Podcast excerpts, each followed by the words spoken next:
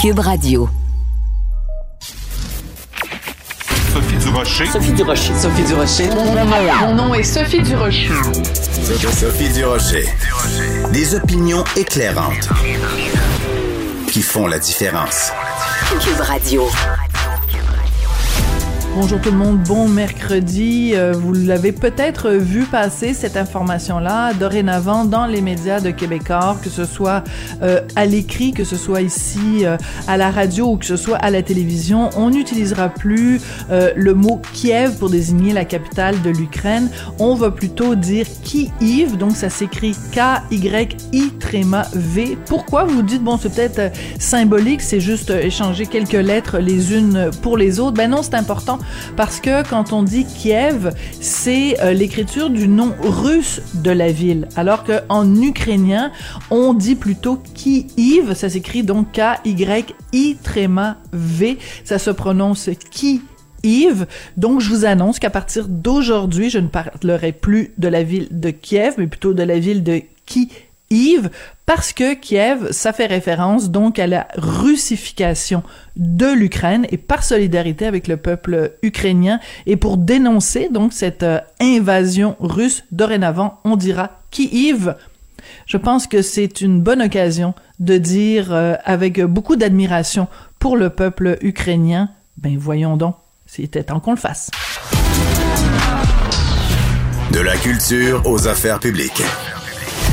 Vous écoutez Sophie Durocher. Cube Radio. Je vous le dis régulièrement à chaque fois que je me pose des questions sur euh, la réaction que je dois avoir avec euh, mon fils ou mes belles-filles. Ben, je me tourne vers Nancy Doyon, elle est conseillère en gestion familiale et euh, ces temps-ci, on avait envie de parler à Nancy pour une raison toute simple, c'est qu'elle sort un livre avec un titre vraiment intéressant.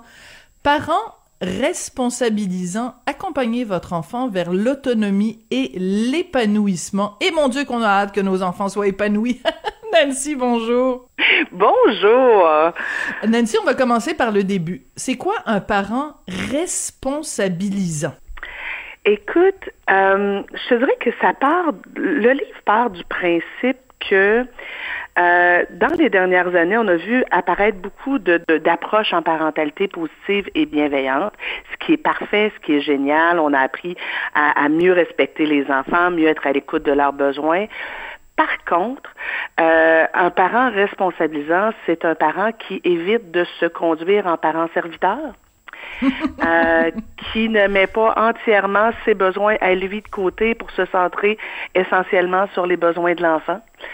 Euh, un parent responsabilisant, c'est un parent qui apprend à son enfant que ben euh, euh s'il veut quelque chose, faut qu'il le demande. Donc, il apprend son enfant à être en conscient de ses propres besoins et à les exprimer clairement. Un parent responsabilisant enseigne à son enfant que euh, ben même si tu exprimes bien ton besoin poliment, agréablement, ben ça se peut qu'on te dise non quand même. Euh, C'est quoi le mot que tu viens de dire? Attends, tu as dit un mot, là, on l'entend pas souvent. Attends, répète le don. C'est quoi ce mot-là? C'est non! Ah, on n'entend pas ça souvent, ce mot-là. non, effectivement. Puis dernièrement, tu sais, quand les parents euh, se permettent de dire non, c'est comme, tu sais, ils, se sentent obligés de l'envelopper dans du papier de soie. Donc, c'est pour moi, ah, C'est tellement bien dit. Oui. un parent responsabilisant, euh, ben, explique et, fait vivre à son enfant des inconforts parce que dans la vraie vie, ben, l'enfant, il va en vivre des inconforts et il faut qu'il apprenne à développer sa résilience puis la capacité de survivre à, à, des difficultés. Euh, un parent euh, responsabilisant va aider son enfant à réfléchir avant d'agir. Tu sais, je vois beaucoup de parents hélicoptères qui sont toujours derrière leurs enfants pour leur dire quoi faire, quand le faire, comment le faire, s'assurer qu'ils se comportent bien en tout temps, quitte à faire ses devoirs à sa place. Tu sais. Et euh, ben, Ben, un parent responsabilisant euh, permet, quand c'est possible, à son enfant de faire des choix, même s'ils sont louches, les choix, et euh, assumer les résultats de, de, de, ces bons ou mauvais choix. Mm. Donc, euh, en vivre certaines conséquences. Donc, par exemple, si on vient à l'exemple des devoirs et leçons, mais ben, le parent responsabilisant, devant l'enfant qui veut pas faire ses devoirs, va pas rentrer dans une lutte de pouvoir, va lui dire, tu es sûr que tu ne que tu veux pas faire tes devoirs, mais tu es prêt à assumer qu'il va y avoir des conséquences à ça. Et tu es prêt à assumer que tu vas devoir euh, assumer devant ton professeur que non, toi, tu as décidé de pas les faire. OK, ben écoute, je vais écrire un mot à ton professeur. Euh, Olivier a refusé de faire ses devoirs, mais je t'annonce par contre que ben ce soir, il n'y a pas de tablette, il n'y a pas de, de, de jeux vidéo. Là. sais, on, on s'amuse quand on a fait nos tâches. Toi, tu choisis de pas faire tes tâches, ben tu choisis de passer le reste de la soirée à tourner un peu en rond, mon loup.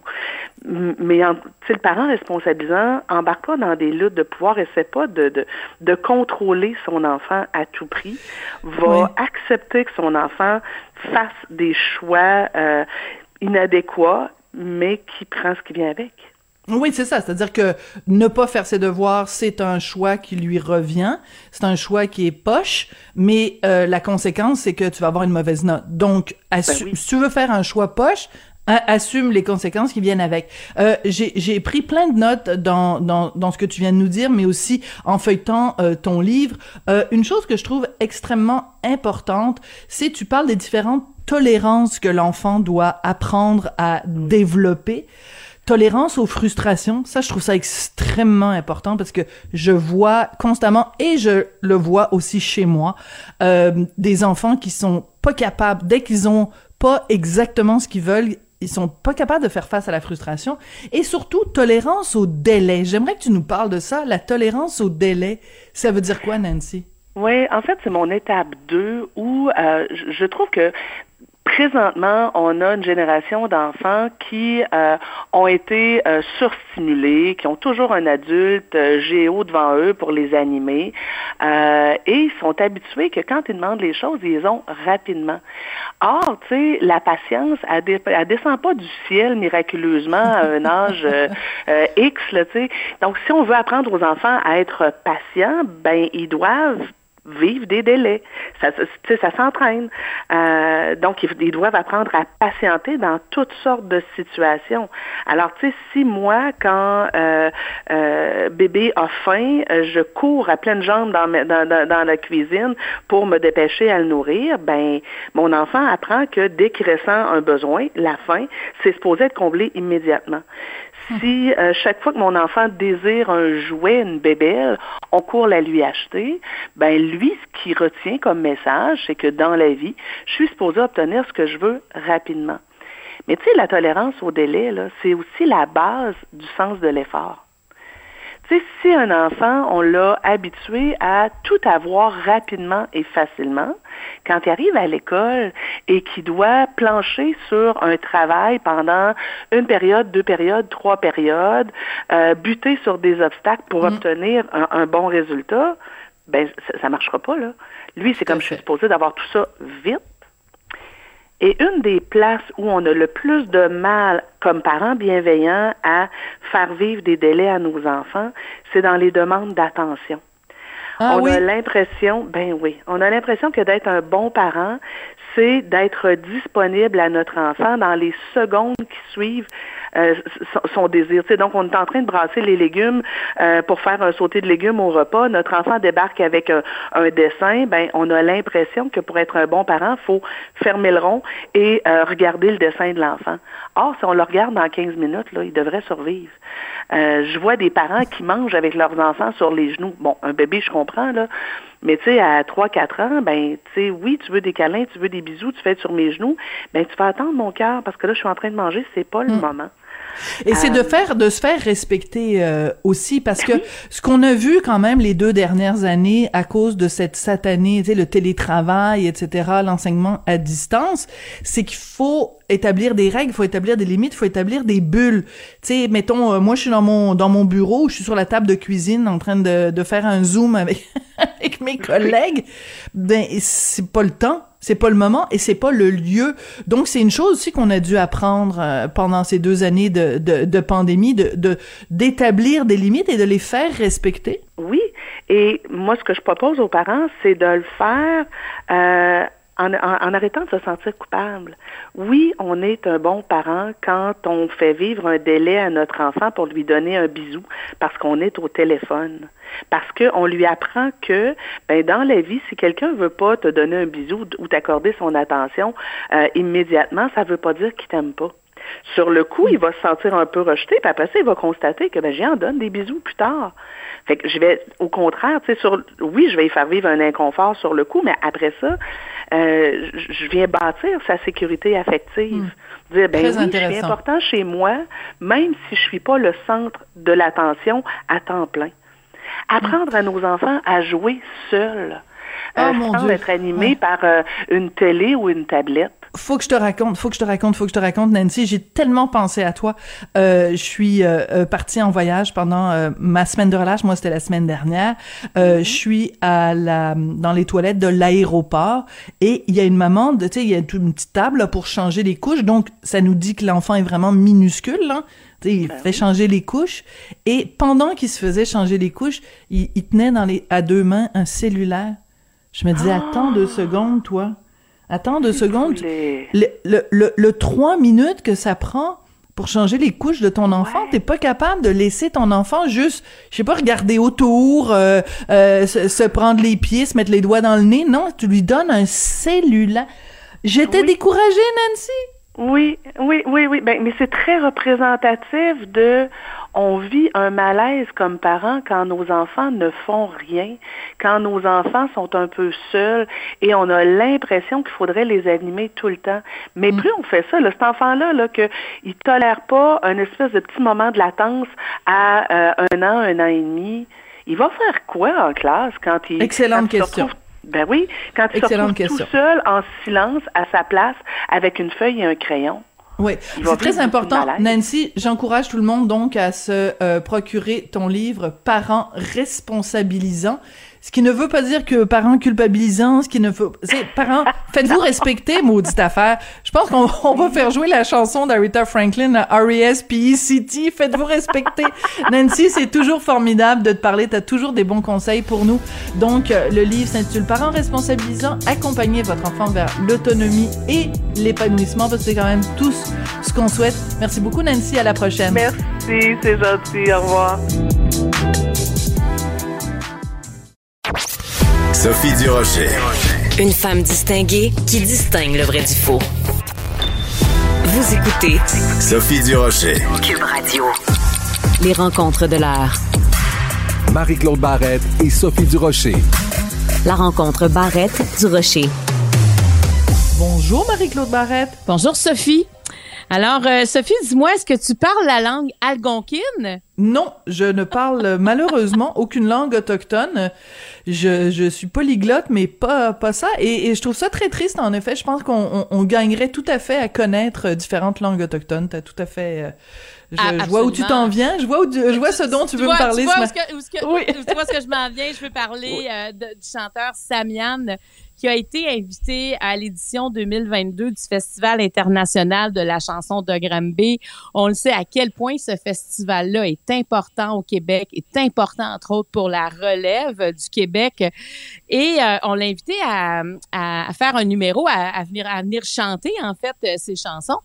Et euh, ben, je pense qu'il était content. Et à un moment donné, on lui a dit oui, mais il faut que le contenu euh, de ce que tu vas nous présenter dans ton spectacle soit 80% en français. C'est le quota qu'on exige de tous parce que le Festival international de Granby veut mettre le français d'avant. On comprend tout ça. Mais on, et là, bon, lui, il a dit, ben non, il dit, moi, mon dernier album, euh, c'est, euh, c'est dans une langue, dans ma langue algonquine. Euh, je, je, je, je pro, tu sais, je promo, non, c'est pas ça, je fais la promotion. Oui, euh, je de- promeux. Je promeux qui je suis euh, et, et, et c'est la langue dans laquelle je chante. Donc, je vais pas, euh, tu sais, je, je, je vais pas faire autre chose pour rentrer comme dans ce que vous exigez de moi. Alors, je viens avec ça. Voici ce que je vous offre. Mon dernier album n'était pas en français et je ne peux pas euh, faire 20% de mes chansons et 80% d'un répertoire francophone. Et finalement, il, il a refusé de participer euh, au festival. Et, euh, bon, il est censé avoir d'autres pourparlers qui vont se dérouler euh, dans les prochains jours. Mais euh, moi, honnêtement, Sophie, j'ai hâte de t'entendre là-dessus parce que je sais à quel point euh, pour toi la langue française c'est important pour moi aussi, mais à quel point tu tu revendiques euh, nos droits.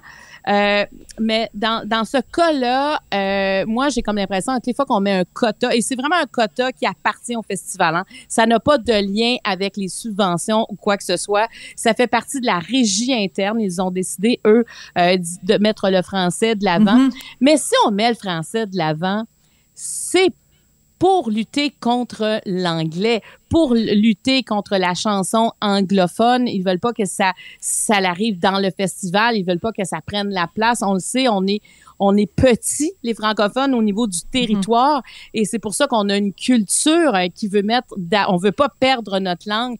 Mais comme Samian le dit, les langues autochtones, ce sont des langues menacées et non des langues menaçantes. Menaçante. Voilà. OK. Bon, alors écoute, euh, tu te rappelles, il y a plusieurs années de ça, malheureusement, elle est décédée aujourd'hui. Il y avait une chanteuse québécoise que tout le monde adorait, Lassa de celle-là. La majorité de son répertoire était en espagnol. Donc, si aujourd'hui, Lassa de celle-là était encore vivante et qu'on lui demandait de se présenter au Festival international de la chanson de Granby et qu'elle venait de sortir, mettons, son album La Llorona, euh, qui Ouais. était majoritairement en, en espagnol, eh ben, elle se plierait au règlement. C'est-à-dire qu'elle dirait, bon, ben, moi, je vais faire 80% des chansons de mon spectacle en français et 20% en espagnol. C'est pas qu'on considère au festival que l'espagnol est menaçant pour le français. C'est ça, le festival. C'est un festival. Tu sais, mettons, tu fais Oceaga, ben, Oceaga, tu te présentes dans la langue que tu veux, que tu chantes en serbo-croate ou en Anishina Bemoin, ça n'est pas un critère pour Oceaga. Le Festival international de la chanson de Granby, les règlements sont clairs. Mais, Ce ne mais sont pas pourquoi, des- on invite, mais pourquoi on invite Samian? Il a été invité. Quand Oui, on regarde le répertoire et quand Samian participe, par exemple, à, au- au- à la Saint-Jean, au show de la, au, show, au spectacle, de la. Saint-Jean. ouais, ça serait le fun que je parle en français. Au spectacle Non, non, mais de la. Saint-Jean, ben, Oui. il chante dans, dans, dans sa langue. Tu comprends? C'est, Samian Mais tu sais- représente je trouve, il, il représente son peuple et il le fait depuis des années. C'est un militant, Samian. Oui, mais C'est je un comprends tout militant ça. qui protège sa culture.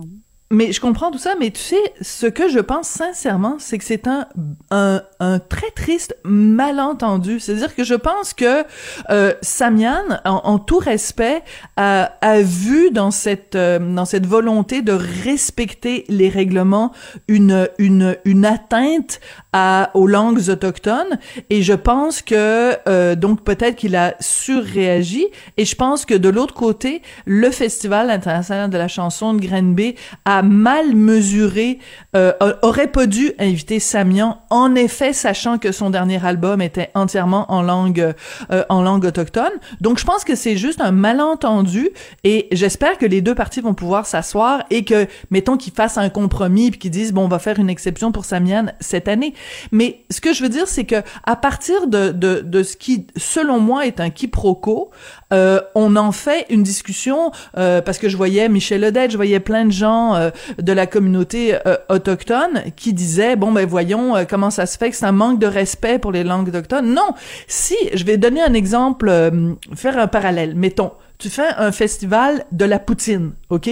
Ben c'est sûr que si t'arrives puis toi tu présentes des frites, on va dire ben non nous on n'est pas un festival de frites, on est un festival de poutine. C'est pas parce que tu comprends ce que je veux dire? C'est un parallèle qui est qui est, qui est, qui est bancal, mais à le festival, c'est ça. C'est un festival de la promotion de la langue française. Mais Et en même temps, Sophie, c'est peut-être avant de dire à quelqu'un on, on te veut pour venir faire un spectacle, c'est d'être déjà conscient de ça. Tu sais, si tu invites, par exemple, Céline Oui, c'est pour ça que je te dis que c'est un quiproquo. Que- Ben oui, tout à Ben, fait. ben, mais qu'il y a un quiproquo qui, je pense, qui, qui devrait pas arriver parce qu'il devrait pas ne pas savoir ça. Il devrait pas ne pas savoir que Samian est un militant, il devrait pas savoir que Samian ne fera pas de compromis par rapport à ça.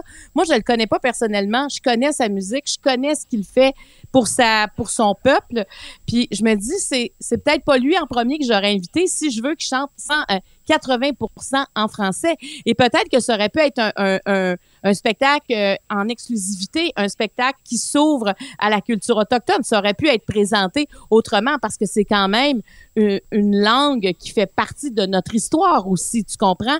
C'est pas juste, c'est pas une menace. Tu sais, si on invite une artiste comme Céline Dion, qui a un répertoire autant en français qu'en anglais, euh, elle, elle chante dans les deux langues, on peut l'inviter puis dire, écoute, dans ton répertoire, nous, on va, on aimerait que tu prennes ce qui est francophone.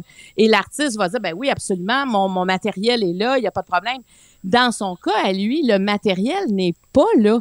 Donc, qu'est-ce ben, qu'il va chanter? Hmm, ben, plus ou moins. Regarde, je, vais, je veux juste te lire le, le communiqué de, du Festival international de la chanson de Granby qu'ils ont émis hier. Deux points, ouvrez les guillemets.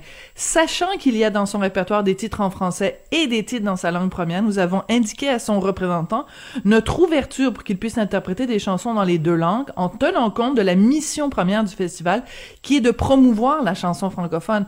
Ils le disent clairement eux-mêmes. Le festival est là pour ça. C'est, c'est, c'est le festival du bleuet. Tu peux bien présenter des tartes aux pommes si tu veux, mais c'est le festival du bleuet. C'est pas, c'est pas. 80% de chansons, c'est peut-être ça, là. Tu sais, le, ratio avait été 50-50. Est-ce que Samian aurait dit oui? Le ratio est de 80 de chansons en français. Ben oui, parce que c'est parce que c'est ça leur mission. C'est pour ça qu'ils sont là. C'est un, un, un, un, festival qui est là pour faire la promotion du français.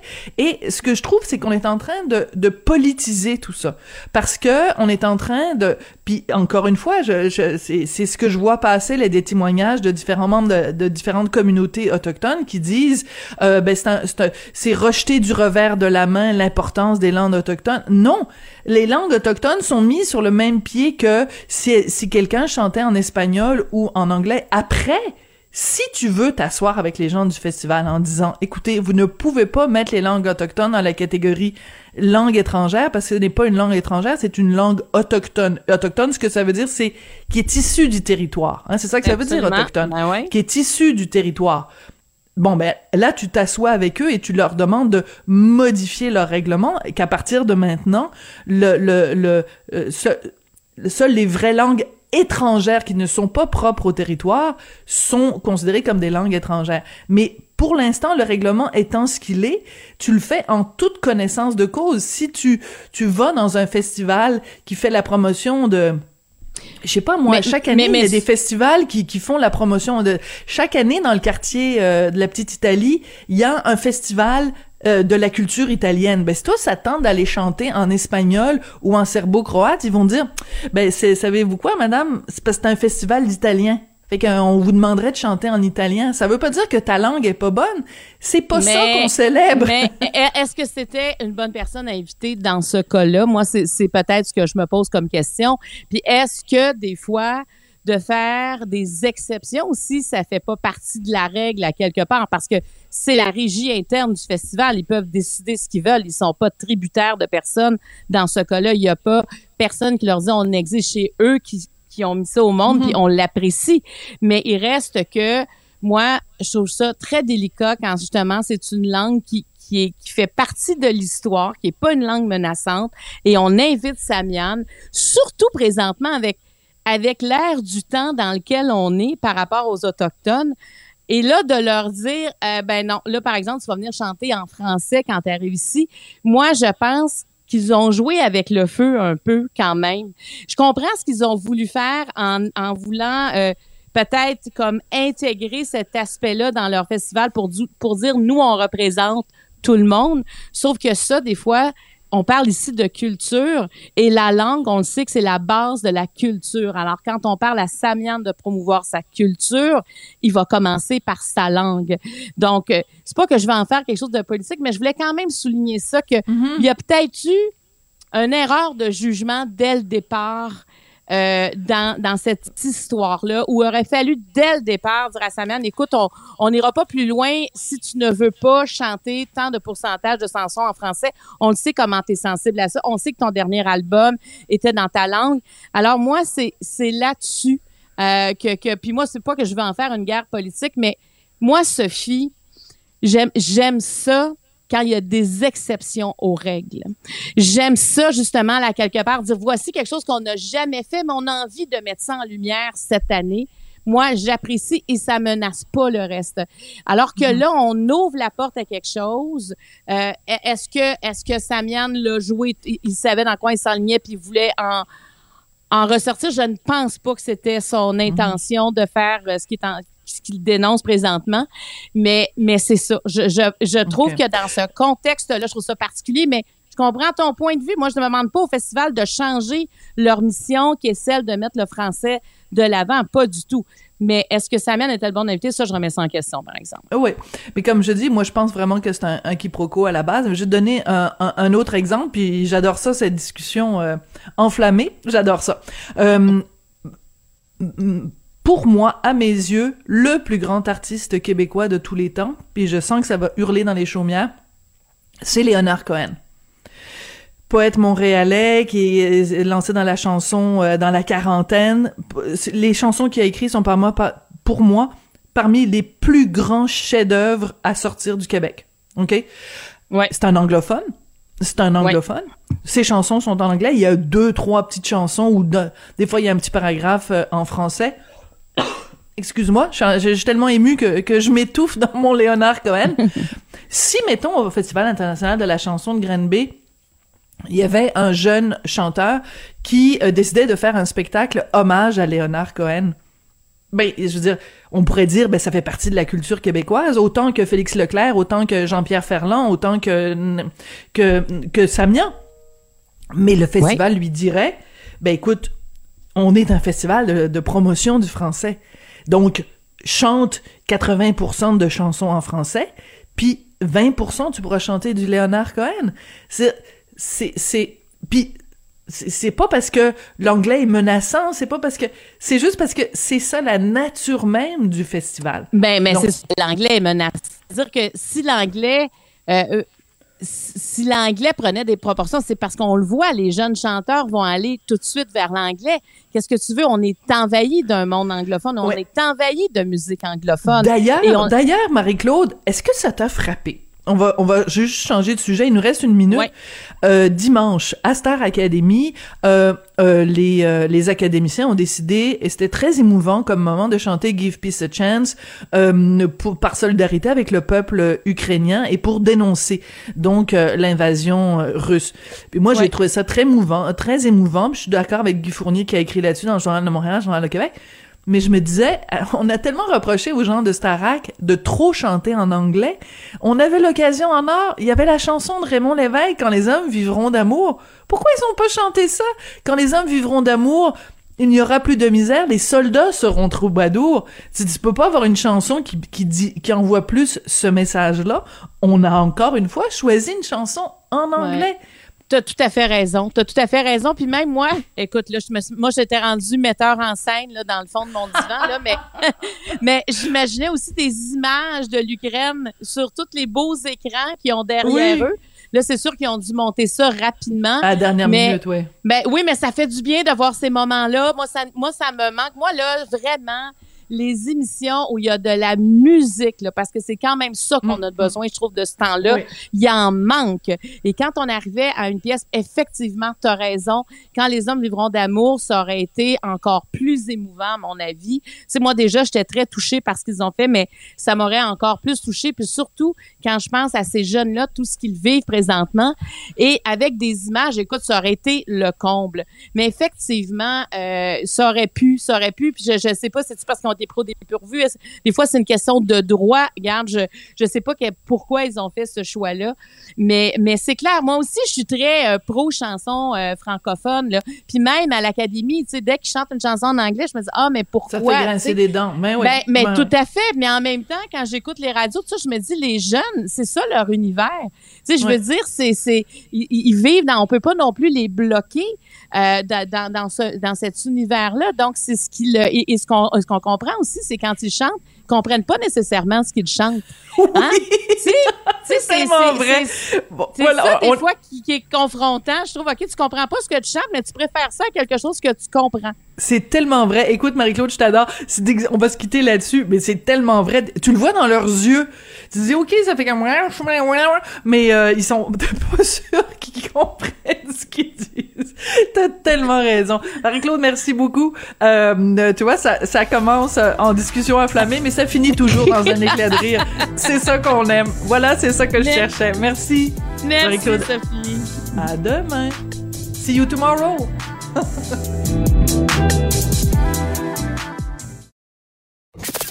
Avertissement. Cette émission peut provoquer des débats et des prises de position pas comme les autres. Vous écoutez Sophie Durocher.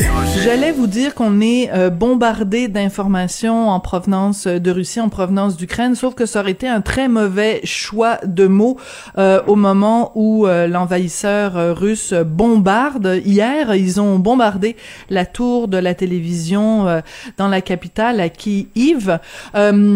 Reste que on est euh, submergé d'informations. Comment départager le vrai du faux de ce qui nous arrive de Russie, de ce qui nous arrive d'Ukraine? On va parler de tout ça avec Jean-Hugues Roy. Il est professeur à l'école des médias de l'Université du Québec à Montréal. Monsieur Roy, bonjour. Bonjour. Euh, quand on bon, on n'a pas connu de guerre euh, semblable depuis 1945, tout le monde le dit.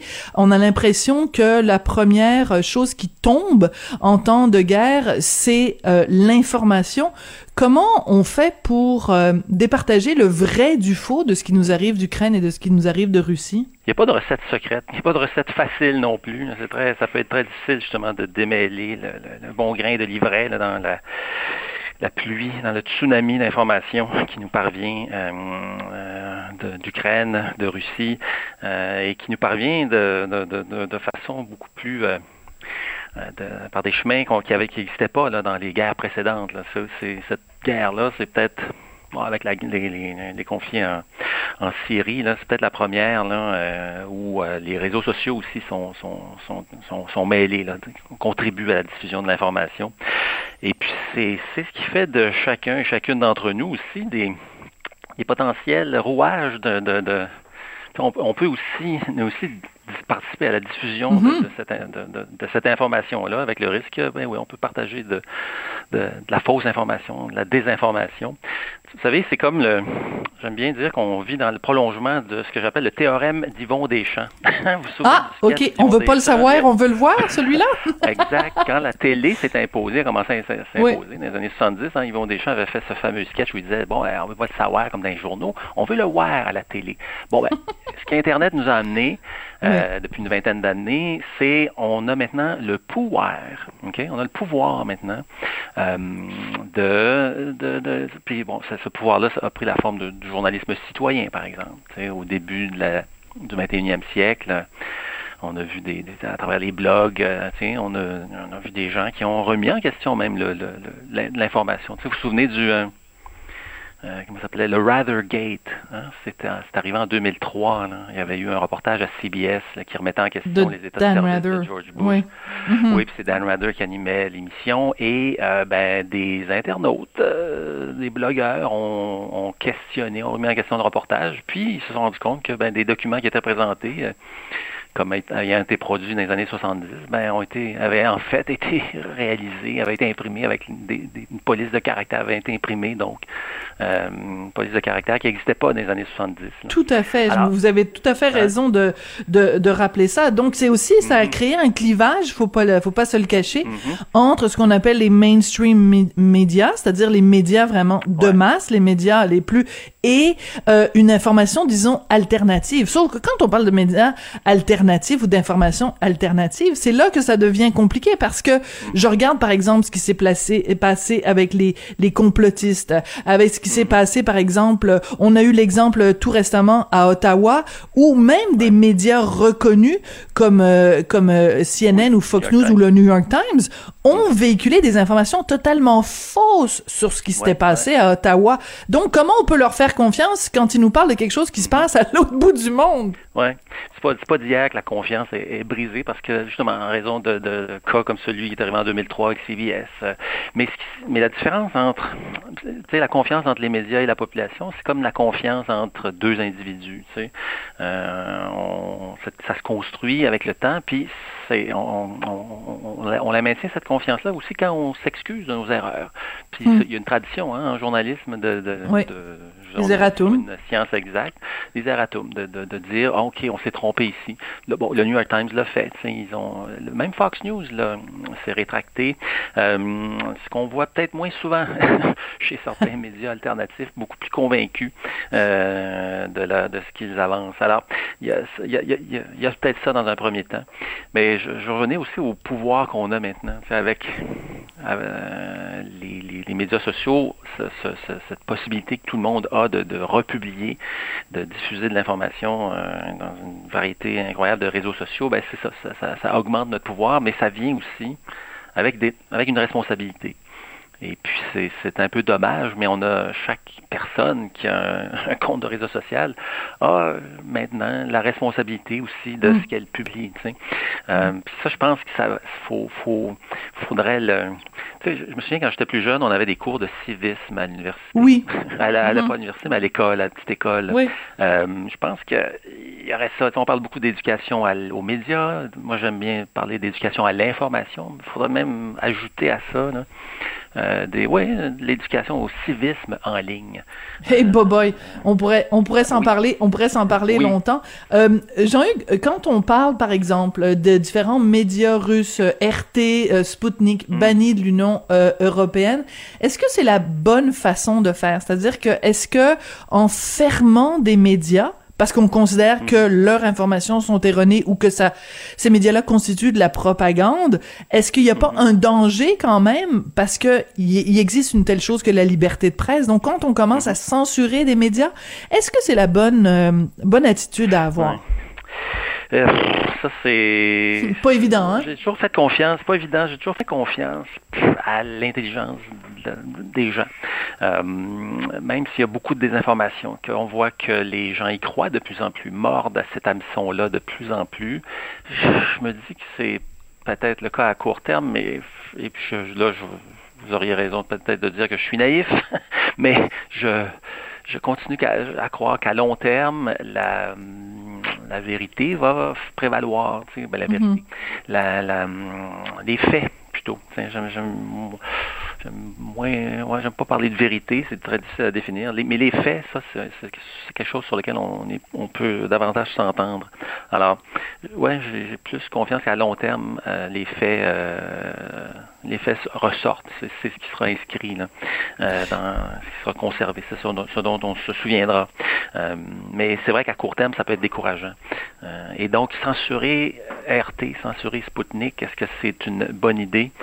Euh, de, d'être exposé à cette propagande russe, peut-être que oui, ça peut, ça peut nous. Je pense que les, citoyens bien informés, des citoyens euh, qui raisonnent rationnellement peuvent se rendre compte du, du, fallacieux que ça peut contenir. Donc, ça ça pourrait ne rien donner de, de, les censurer.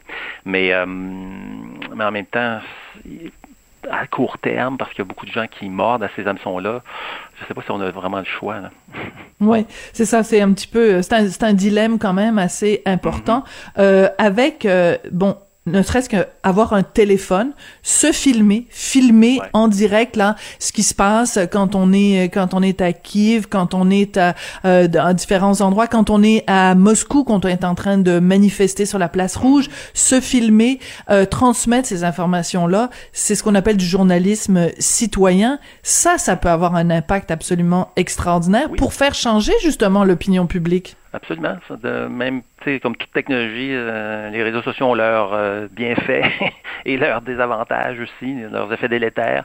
Alors, il n'y a pas que de la désinformation dans les réseaux, dans les réseaux sociaux. Effectivement, il y a un potentiel euh, mobilisateur très grand dans les réseaux sociaux. Je veux dire, on l'a vu dès le début de la décennie 2010, hein, avec les, printemps arabes. En 2012 au Québec, oui, dans le printemps érable aussi. J'étais dans les manifs, j'étais dans la rue au, soir de la première, après la première manif, puis les gens dans la rue disaient on revient le lendemain, puis oups, ça a été diffusé dans les pages Facebook, dans les comptes Twitter. Donc oui, il y a ça, il y a ce potentiel-là. Donc, et on le voit maintenant avec la guerre en Ukraine. Euh, les réseaux sociaux nous donnent accès à ça aussi, à, la guerre, ouais, telle qu'elle est vécue par les citoyens sur le terrain. Parce que les journalistes peuvent pas être partout. Il n'y a pas, il y a pas, un, il y a pas un réseau de télévision, même le plus puissant, qui peut avoir des antennes comme ça dans, dans, dans le quotidien de, de, de milliers d'Ukrainiens. Donc ces témoignages-là sont extrêmement euh, importants et très touchants. C'est juste que des fois, faut faire attention, évidemment, parce que même, même ça, des fois, il y a des, des gens qui se font passer pour des Ukrainiens puis qui nous passent des images qui sont, qui sont, qui sont pas justes. Donc euh, c'est important. Mais ce que je retiens, c'est votre la dernière que j'ai vue, c'est ça, c'est des dont c'est présenté comme étant des soldats ukrainiens, des gars avec des cagoules qui embrassent leur blonde avant de partir au front. Est-ce que je sais pas là, c'est ce genre de choses. Je je, je, euh, je sais pas si ce sont vraiment des soldats ukrainiens là. Euh, alors c'est c'est oui, il faut faut en prendre et en laisser. Mais en même temps aussi, on, ce qu'on voit circuler beaucoup dans les réseaux sociaux, c'est des clips, des extraits euh, de médias plus traditionnels, tu sais, de la BBC, de CBS et ainsi de suite. Alors, euh, il y a ça aussi dans, dans, dans, les réseaux sociaux. Et c'est ce qui montre que ben, les médias traditionnels, même si les médias sociaux sont le canal par lequel l'information vient aux gens, ben, la, source de ces médias sociaux-là, ce sont, ce sont souvent les médias traditionnels. Et ça montre bien qu'on en a encore besoin. Oui, et qu'on a, qu'on a encore notre place. Dieu merci, parce que sinon, ni vous ni moi, on aurait de travail.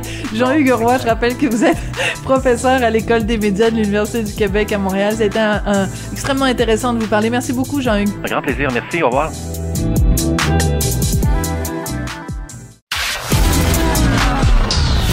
De la culture aux affaires publiques.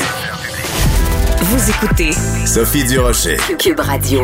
L'égoïsme, c'est de penser d'abord à soi. L'altruisme, c'est de penser d'abord aux autres. Si je vous disais qu'il y a maintenant un réseau social qui est tourné entièrement vers l'altruisme et qu'en plus, ce réseau social-là est sans but lucratif, quelle serait votre réaction? Ben, il existe ce réseau.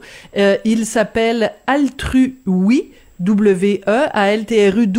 Donc, c'est un joli jeu de mots. On va parler maintenant avec le cofondateur d'Altru. Oui, il s'appelle Jérémy Mani. Bonjour, Monsieur Mani. Bonjour. J'adore les rêveurs comme vous, des gens qui mettent sur pied un réseau social altruiste. Comment l'idée vous est venue? Alors, ce serait une longue histoire, mais pour, pour faire euh, court, on va dire qu'il y a deux choses. La première, c'est la lecture d'un livre passionnant, un peu gros, mais passionnant, qui s'appelle Plaidoyer pour l'altruisme de Mathieu Ricard un moine bouddhiste euh, euh, relativement connu et qui, parle beaucoup de, ce sujet-là, de l'altruisme, et qui euh, m'a convaincu en tout cas sur le fait que l'altruisme est, la valeur partagée par tous ceux qui, aspirent à changer d'époque. C'est, on va dire, la conclusion de son livre. Et puis d'autre part, à titre professionnel, j'ai été pendant dix ans à la tête d'une, d'une compagnie de modération de contenu sur Internet, où j'étais témoin et acteur de la lutte contre la haine en ligne. Et j'ai voulu aussi montrer qu'il n'y a pas que des choses négatives sur les réseaux sociaux, même si on se concentre beaucoup dessus. Il y a aussi beaucoup d'initiatives extrêmement positives.